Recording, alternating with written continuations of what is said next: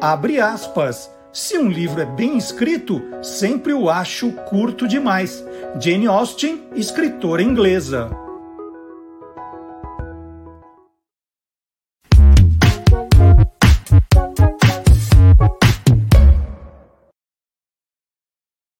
Olá, curioso! Olá, curiosa! Começando o nosso Tolendo, programa que mostra o lado curioso dos livros, dos escritores, dos ilustradores, dos designers, dos revisores, dos capistas e também dos leitores. É um prazer estar aqui com você, lendo um pouco, né, inspirando as suas próximas leituras. E nós começamos o nosso programa com a nossa correspondente internacional. Olha que chique, o programa tem uma correspondente internacional, é a jornalista brasileira Letícia Nascimento, radicada em Londres já há mais de 10 anos e que adora uma boa leitura, um bom livro, uma boa série. E hoje ela conta para a gente, ela dá uma dica de um clube de leitura. Vamos acompanhar.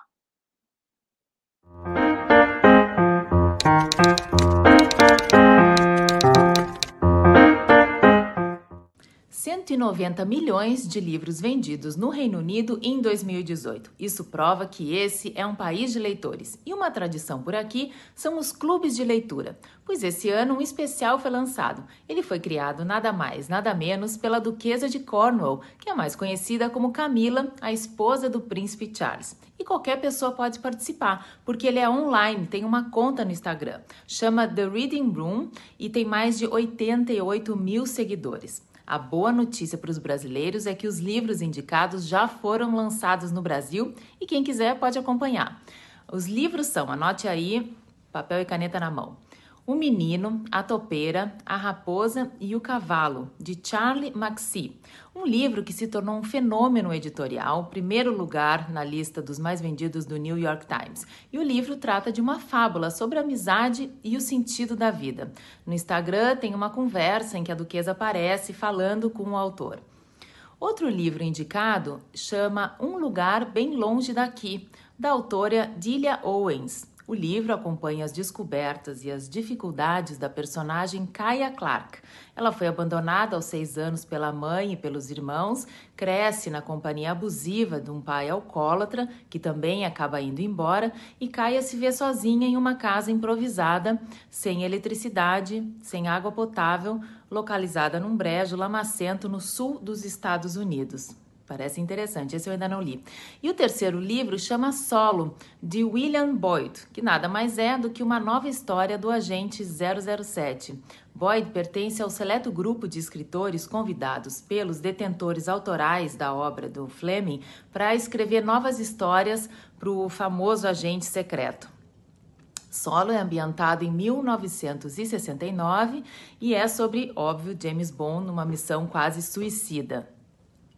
Bom, espero que vocês tenham gostado dessas dicas. Entrem lá no Instagram, acompanhem esse clube de leitura que parece ser muito interessante.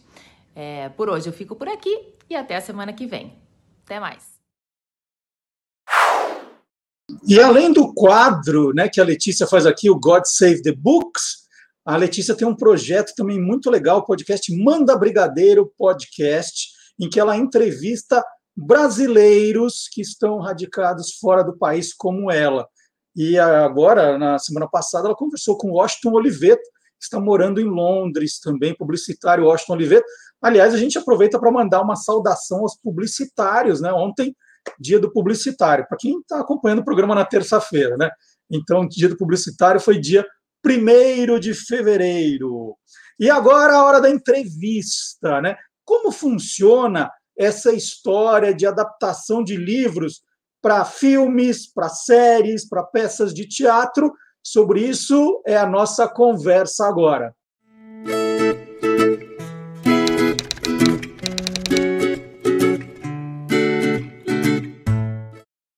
E hoje, aqui no Tô Lendo, eu recebo a escritora, roteirista Queca Reis, que é autora de um livro que está fazendo muito, muito sucesso.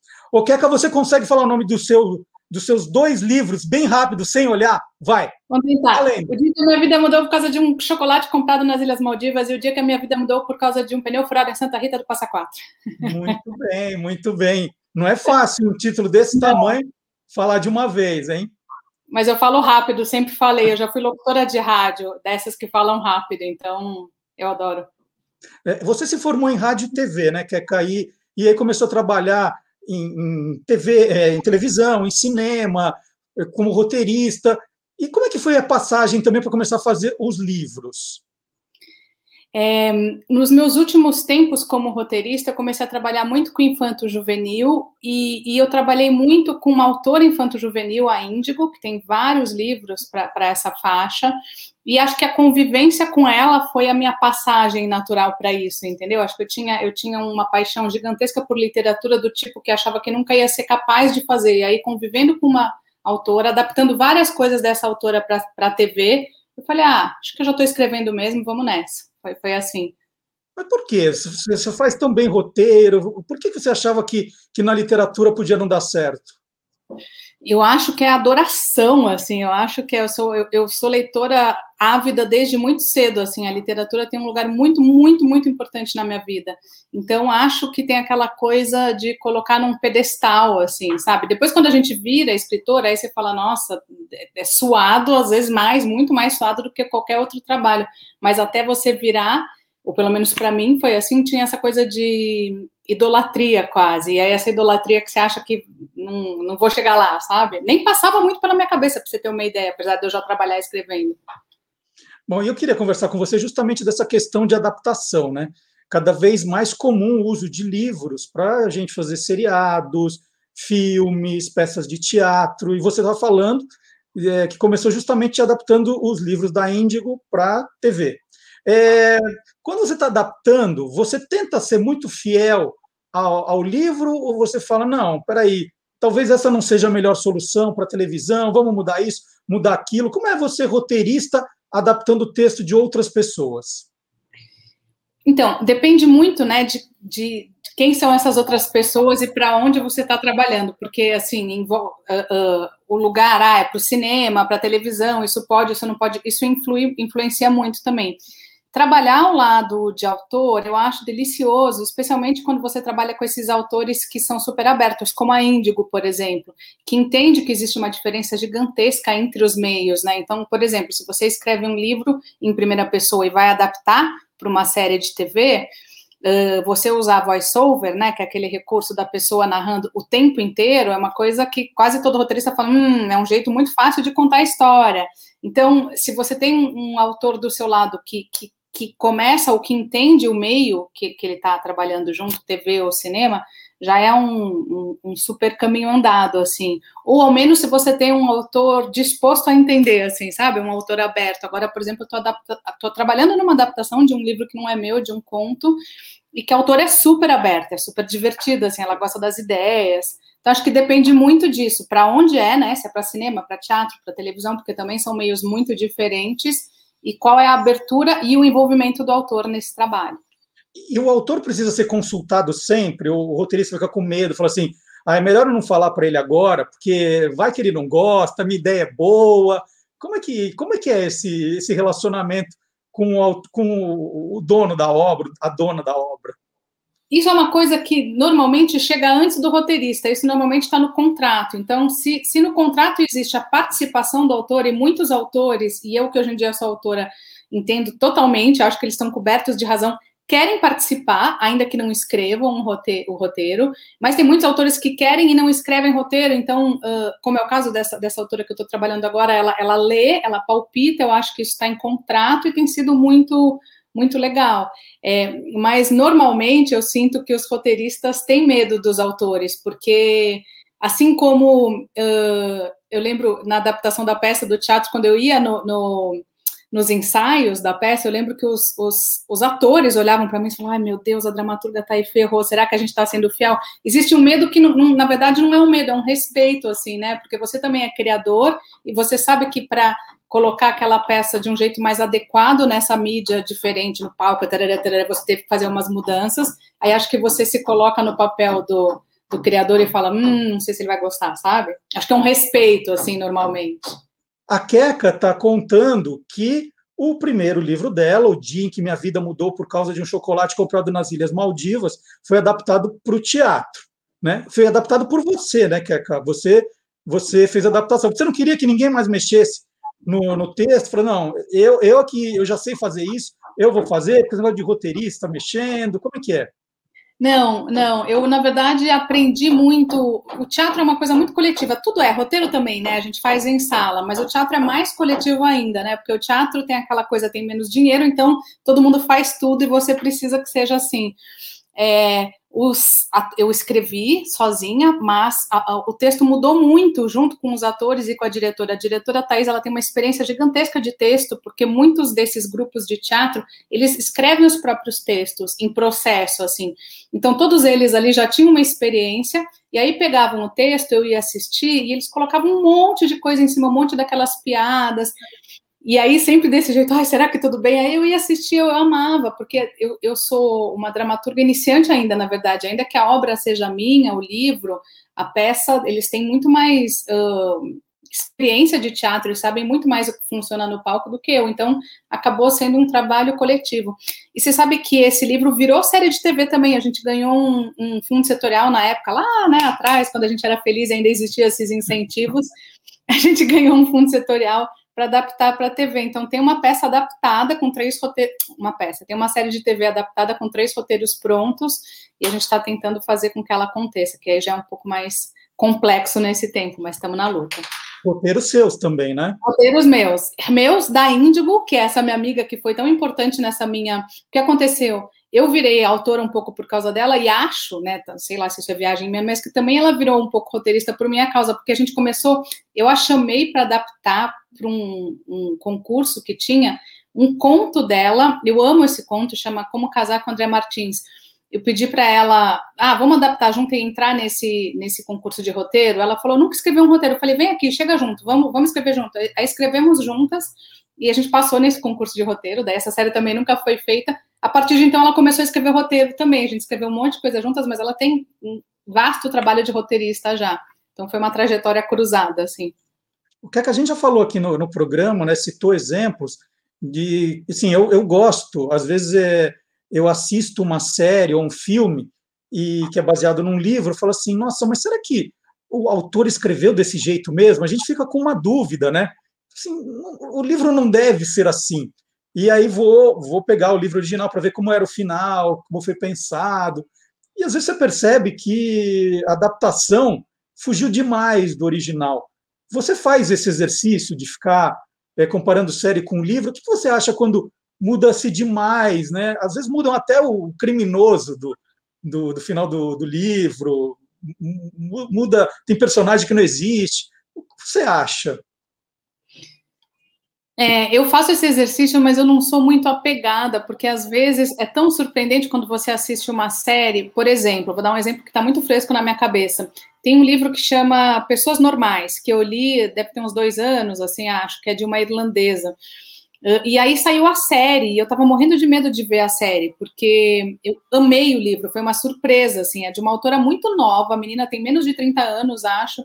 Sabe quando você lê e você fica surpresa, assim, nossa, Aí quando eu fui ver a série, eu fiquei duplamente surpresa, porque eu achei ainda melhor que o livro. A diretora, os roteiristas, eu não sei se a autora, muito provavelmente a autora devia estar nesse trabalho, mas eles fizeram um trabalho de adaptação maravilhoso, assim, sabe? Maravilhoso. E é muito legal quando você é surpreendida por o bem, né? Porque tem isso, tem tem série que mexe tanto, e aí tem uma coisa que eu acho que é difícil para nós leitores, que é você faz todo um filme na sua cabeça quando você está lendo, né? Você cria essas imagens, assim, você imagina o, o, o, protagonista ou a protagonista de um jeito X, e aí de repente vem aquela série não é nada disso, o cara tá completamente diferente, eles mudam, aí dá um, dá um desgostinho, assim, né? Eu tô tentando lembrar de um caso que foi assim, mas não me vem nada na cabeça agora, mas certamente vários filmes que foram que foram adaptados de livros, para quem é apaixonado por livro, rolou uma decepção, assim. Eu comentei outro dia aqui que o Pequenos Incêndios em Toda Parte, que é uma que é uma eu série amo. da Prime Video. É, eu achei a série muito, muito legal. E o livro eu achei bem mais ou menos. Né? Ah, eu não li o livro. Achei o a livro... série é maravilhosa, né? A série é muito boa. E o livro, assim, eu falei, nossa, os roteiristas mandaram bem, viu? Porque ficou muito melhor. Né? O, o personagem que, que é o foco é, principal, né? que é diferente, o jeito que terminam também, o, o tal do culpado pelo, pelo, pelo, pelo incêndio, pelo grande incêndio. Então, gostei demais. É, então, eu, fa eu faço às vezes esse exercício para ver o que. E, e, alguma vez você ficou com essa vontade de, de, de, mudar um pouco a história, de criar um personagem novo, né? achava que era necessário? É... Conta algum, algum caso assim, Keca. Tá, eu tenho dois casos, assim, um que eu posso falar bem e um que eu posso falar mais ou menos porque eu estou trabalhando agora e, e, e, tem um contrato de confidencialidade, não sei o quê, mas, mas dá para contar sem contar muito. É, no, no, caso da minha própria peça para o teatro, é, tinha uma característica lá que era muito própria do teatro, que era o seguinte: a gente ganhou um prêmio para montar essa peça, então a gente tinha um dinheiro X e tinha que fazer com esse dinheiro X. E aí, então, a gente tem aqueles três atores no palco o tempo inteiro que dão conta de muitos papéis, né? Mas uh, o meu livro é inteiro na cabeça de uma menina. É, é o dia de uma menina e ela contando essa história em primeira pessoa eu tenho os três atores lá, eu não podia deixar essa menina contando e fazendo o dia da Mia inteiro ali no palco, sem usar esses outros dois atores, especialmente porque a gente, a diretora optou por aquela coisa de fazer o palco aberto, enquanto os outros, enquanto um ator está encenando, os outros dois ficam sentados atrás. Então não, não dava para fazer muito esse papelão, assim, vai ser só o dia da protagonista e a gente não vai fazer nada. Aí eu tive que inventar coisas que não tinham no livro, histórias que não estão no livro, sobre o dia de, de, outros dois personagens, o dia do menino e o dia da Jade, que é, que é aquela menina ruiva que é meio antagonista, assim, tá? Então foi uma mudança, assim, eu inventei história que não tinha. Eu estou trabalhando num longa-metragem agora, que é a adaptação de um conto, e, e aí um conto é muito difícil para você adaptar para o cinema num sentido de tempo mesmo, né? Um longa-metragem precisa de muito mais coisa, de muito mais história. Então eu tive que pegar a ideia original, bem legal, da menina e explodir assim um pouco, sabe? E, e profundamente na, na, na, coisa do personagem, inventar mais personagem, inventar mais história. Então isso acontece bastante, assim, especialmente porque tem essas diferenças entre os meios, né? Então é isso, a literatura quando está na primeira pessoa, o teatro tem ali o palco, é uma outra característica. Isso acontece bastante. Muito legal. Queria agradecer a sua entrevista aqui. Agora, como os nossos é, espectadores, os nossos seguidores são muito curiosos, eles vão querer saber, Queca vem de onde, Queca? Você não do Queca, não adianta me, tentar me convencer. É, Angélica, meu nome. Eu, eu, diz a lenda que quando eu era pequenininha eu não sabia, me perguntavam o nome, eu não sabia falar Angélica, eu falava Anqueca, e aí parece que meu pai falou, então é Queca, e ficou. Eu mesma que inventei, talvez. Muito legal. A Queca é autora, então, do dia em que minha vida mudou por causa de um chocolate comprado nas Ilhas Maldivas. Ó, decorei.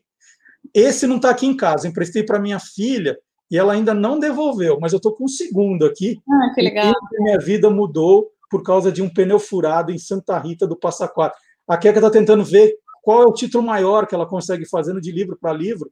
Daqui a pouco a gente tem que abrir o, o título assim, né? Para para conseguir ler. Esse, tá, esse é o autografado que eu tenho.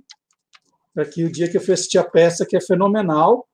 Então tá aqui. Muito obrigado, viu, que adorei falar com você.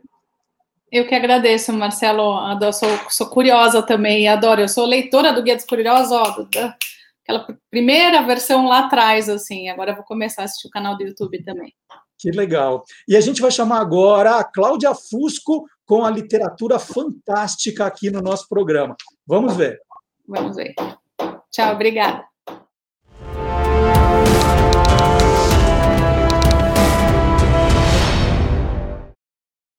Nas últimas semanas, um debate meio inflamado tem tomado conta da internet. Afinal, será que as escolas deveriam propagar, divulgar e encorajar a leitura de clássicos brasileiros para adolescentes? Será que adolescentes de 14, 15, 17 anos deveriam ler autores como Clarice Lispector, Machado de Assis ou Guimarães Rosa? Esse não é um debate novo, tanto nas escolas quanto na internet, e cada lado da discussão tem seus próprios argumentos. De um lado, a leitura de textos muito difíceis e complexos poderia desestimular a leitura para muitos jovens. Por outro lado, é a leitura dos clássicos que dá embasamento para inúmeros pensamentos complexos, para conhecimento da literatura brasileira e muito mais. Mas eu quero trazer um ponto bem booklender para essa discussão, que é por que, que a gente não começa a falar sobre os clássicos nacionais como obras de ficção científica e fantasia? Por exemplo, Memórias Póstumas de Brás Cubas é uma narrativa contada por um defunto. É uma história que brinca com o sobrenatural e a magia de poder contar histórias mesmo depois de morto. Machado de Assis era um assíduo leitor de histórias sobrenaturais, histórias misteriosas, e escreveu inúmeros contos com esse olhar. Além disso, algumas obras que são consideradas clássicas da ficção científica, como Frankenstein, da Mary Shelley, Drácula, do Bram Stoker, ou até mesmo qualquer obra do Júlio Verne, não são lá tão fáceis de se aproximar, e mesmo assim são consideradas literatura para jovens. Além disso, as distâncias que a gente cria entre obras, gêneros literários e formas de pensar não fazem sentido para os autores. Guimarães Rosa, por exemplo, era muito fã de ficção científica, era apaixonado pelo gênero, a ponto de ler muitas coisas que eram publicadas lá fora antes que elas chegassem no Brasil. Ele se divertia tanto com histórias de alienígenas que ele acabou escrevendo uma, Um Moço Muito Branco, um conto sobre, digamos, um visitante alienígena que cai no meio de Minas Gerais. Muita gente não faz essa leitura originalmente de um moço muito branco. Muita gente pensa que ele é um anjo ou um visitante de um mundo sobrenatural. Mas o Guimarães Rosa cria todo o contexto possível para que a gente consiga ler essa narrativa como se fosse uma história de alienígena. E quanto mais contexto, mais educação e mais conhecimento a gente tiver sobre essas narrativas, mais a gente consegue costurar esses caminhos e se divertir muito lendo mesmo livros difíceis. Esse Booklander acabou sendo um pouquinho diferente dos demais, mas como é um tema que estava muito inflamado na internet, acho que é legal a gente se aproximar disso do nosso viés de fantasia e ficção científica. Até porque os clássicos da fantasia e ficção científica também são livros imortalizados, considerados grandiosos e que transformaram mesmo a forma como a gente enxerga esses gêneros. Então eu queria saber de você, qual é o seu clássico de ficção científica e de fantasia favorito? Deixa aqui nos comentários pra gente. Espero que você tenha muitos livros bons para ler agora nesse ano de 2021 e, como sempre, uma boa leitura. E a Cláudia Fusco, lembrando aqui, né? É, ela estava mais séria hoje, vocês perceberam? Estava mais séria, porque esse tema mexeu com todo mundo, essa história de que ah, é, ler clássico é uma bobagem. Opa, peraí. A Cláudia Fusco é escritora, jornalista e mestre em estudos de ficção científica pela Universidade de Liverpool, na Inglaterra. Olha só a nossa Cláudia Fusco. E agora a história por trás de um livro da minha estante.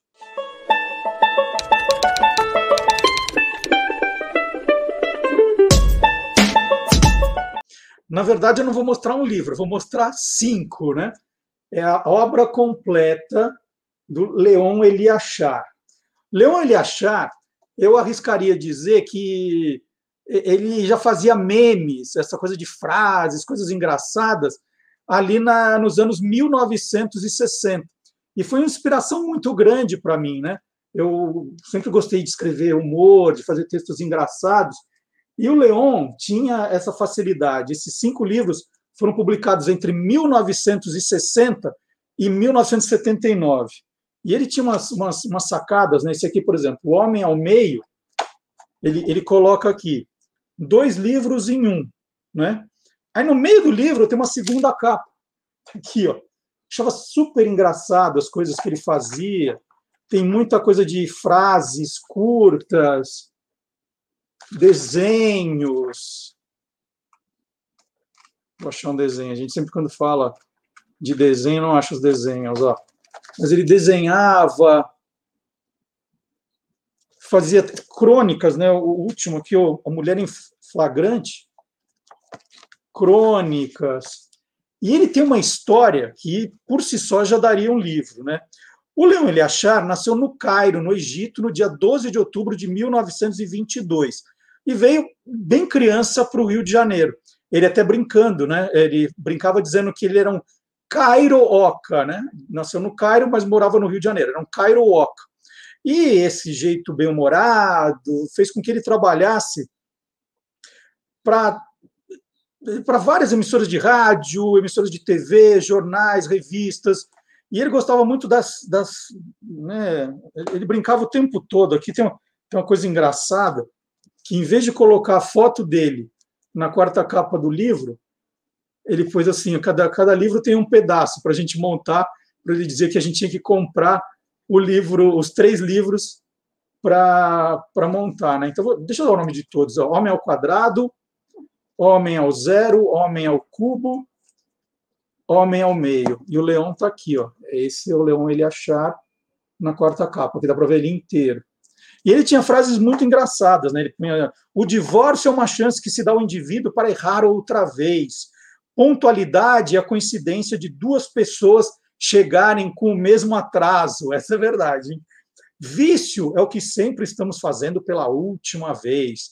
E aí vai, vai, vai brincando, vai desenhando. É o que são os memes hoje, né? As, as brincadeiras que tem. Olha aqui, ó. Para ver? Te amo, te adoro, te desejo. O silêncio é de ouros. Bom, eu, eu, tirei da estante agora esses livros, fazia muito tempo que eu não via. De repente, falei, vou perder a hora do programa, não consigo parar de ver. Né? A, a, que é o Dia da Árvore, por exemplo. Homenagem ao Dia da Árvore. Carro batendo na árvore. É muito, muito legal, me diverti muito. Muita coisa que eu faço ainda hoje é inspirado nessa, nessas ideias do Leão. E, e, olha só, ironia do destino, né? Ele sempre falou muito de comportamento, da relação homem e mulher. Né? Vamos pensar que são, ou, é, são é, 60 anos atrás, né? que eram coisas diferentes. Mas ele escrevia muito sobre a coisa de traição, adultério, relacionamento homem mulher. Tinha uma frase dele, né, que eu até anotei aqui: ó, adultério é isso que liga três pessoas sem uma saber. E por que eu estou falando com isso? Porque ele teve um fim muito trágico, o Leão Eliachar. Ele foi assassinado no dia 29 de maio de 1987, aos 64 anos. E foi uma história chocante, né? Os jornais falaram muito disso na época, e eu lembro, porque era muito fã do Leão Eliachar, queria conhecê-lo, né? É, li esses livros aqui, eu vou contar, viu? Esses são os meus mesmo. Eu devo ter lido cada uma seis, sete vezes, anotações, gostava demais. É, um vereador de uma cidade paranaense desconfiava que o Eliachar estava tendo um caso com a mulher dele, né? E aí ele contratou matadores profissionais, tinha um ex-delegado envolvido, uma garota de programa, tudo isso para armar uma cilada para assassinar o Leão Eliachar. E, aí, e o jeito que isso foi descoberto, né? Vale uma, uma pesquisa para quem se interessar pela história é, o Leão Eliachar tirou fotos com essa garota de programa, e as fotos é que levaram até ela, que contou toda a história, aí teve o julgamento, os assassinos pegaram ali 19 anos de prisão, não cumpriram os 19 anos, ficaram 12, 13 anos. A, a moça aqui teve um dia, entrou para o regime semiaberto e sumiu, depois ela, ela foi capturada de novo. Gente, é uma história que renderia outro belo livro. Mas para quem se interessou, dá para procurar. Esses livros estão fora de catálogo, mas dá para procurar nessas, nesses sebos, né? Pela internet. É fácil de encontrar e é muito divertido, né? Muito divertido. Então, essa é a minha dica da semana. E já que a Cláudia tocou no assunto, devemos ler ou não os clássicos? Devemos, sim. E nós vamos falar como especialista em clássicos que destrincha aquele vocabulário mais difícil nos livros que ela faz e traz algumas dessas curiosidades aqui para a gente. Fátima Mesquita e as suas notas de rodapé.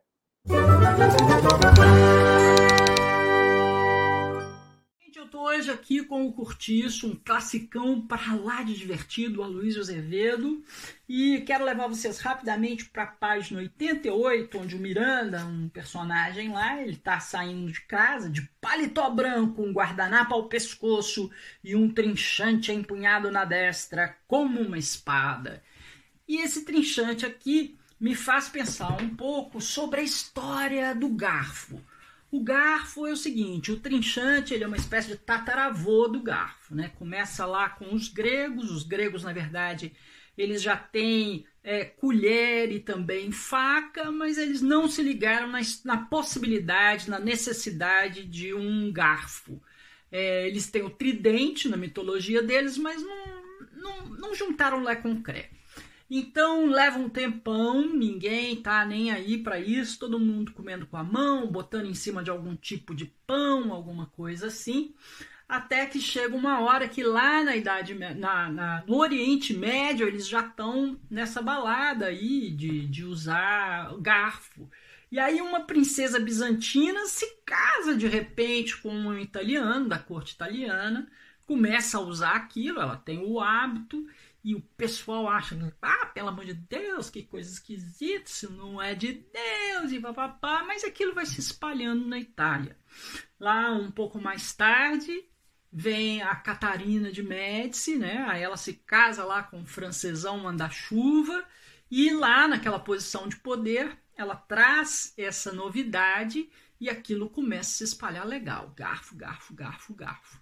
Então é assim, meio que no final dos 1600 e tal, e aí vai se consolidando, se consolidando, mas é mesmo no, no século XX que pega essa história de comer com garfo e tudo mais. Né? E mesmo assim, para para pensar um pouquinho, a gente tem pelo menos um bilhão e meio de pessoas pelo mundo afora que não comem com garfo. Bom, bom, né? Para colocar as coisas em perspectiva. Aquilo que a gente tanto precisa, tem gente que não está nem aí para ela. Mas era isso a, a conversa de hoje. Um abraço. Olha que legal. Quanto a gente aprende com a Fátima, quanto a gente aprende com os livros, quanto a gente aprende com os clássicos. E eu estou vendo aqui, continuo vendo o Leão Eliachá, aqui ele interagindo com estátuas do Rio de Janeiro, né? Ele aqui com guarda-chuva, que ele chama solidariedade. Coisa aqui, ó. Ele brincando o tempo todo, ajudando a empurrar.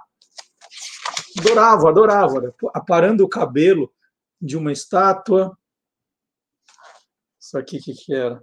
Tirando o pé da lama. Aqui lendo. e a melhor de. Ó, aqui, ó. Melhor de todas é essa aqui, ó. Aperto um manequinho lá fazendo xixi, ele com um pinico. Então, um super humor aqui do Leão ele achar para terminar o programa de hoje. E fica o convite agora, hein? Depois aqui do Tolendo, pegue um livro, né? Para hora de, de descansar, para hora antes de um pouquinho antes de dormir, para dar aquela aliviada do dia, para diminuir aquele aquele estresse, né? Um livro é ó, uma boa pedida antes da gente dormir. E até o próximo capítulo na semana que vem. Tchau.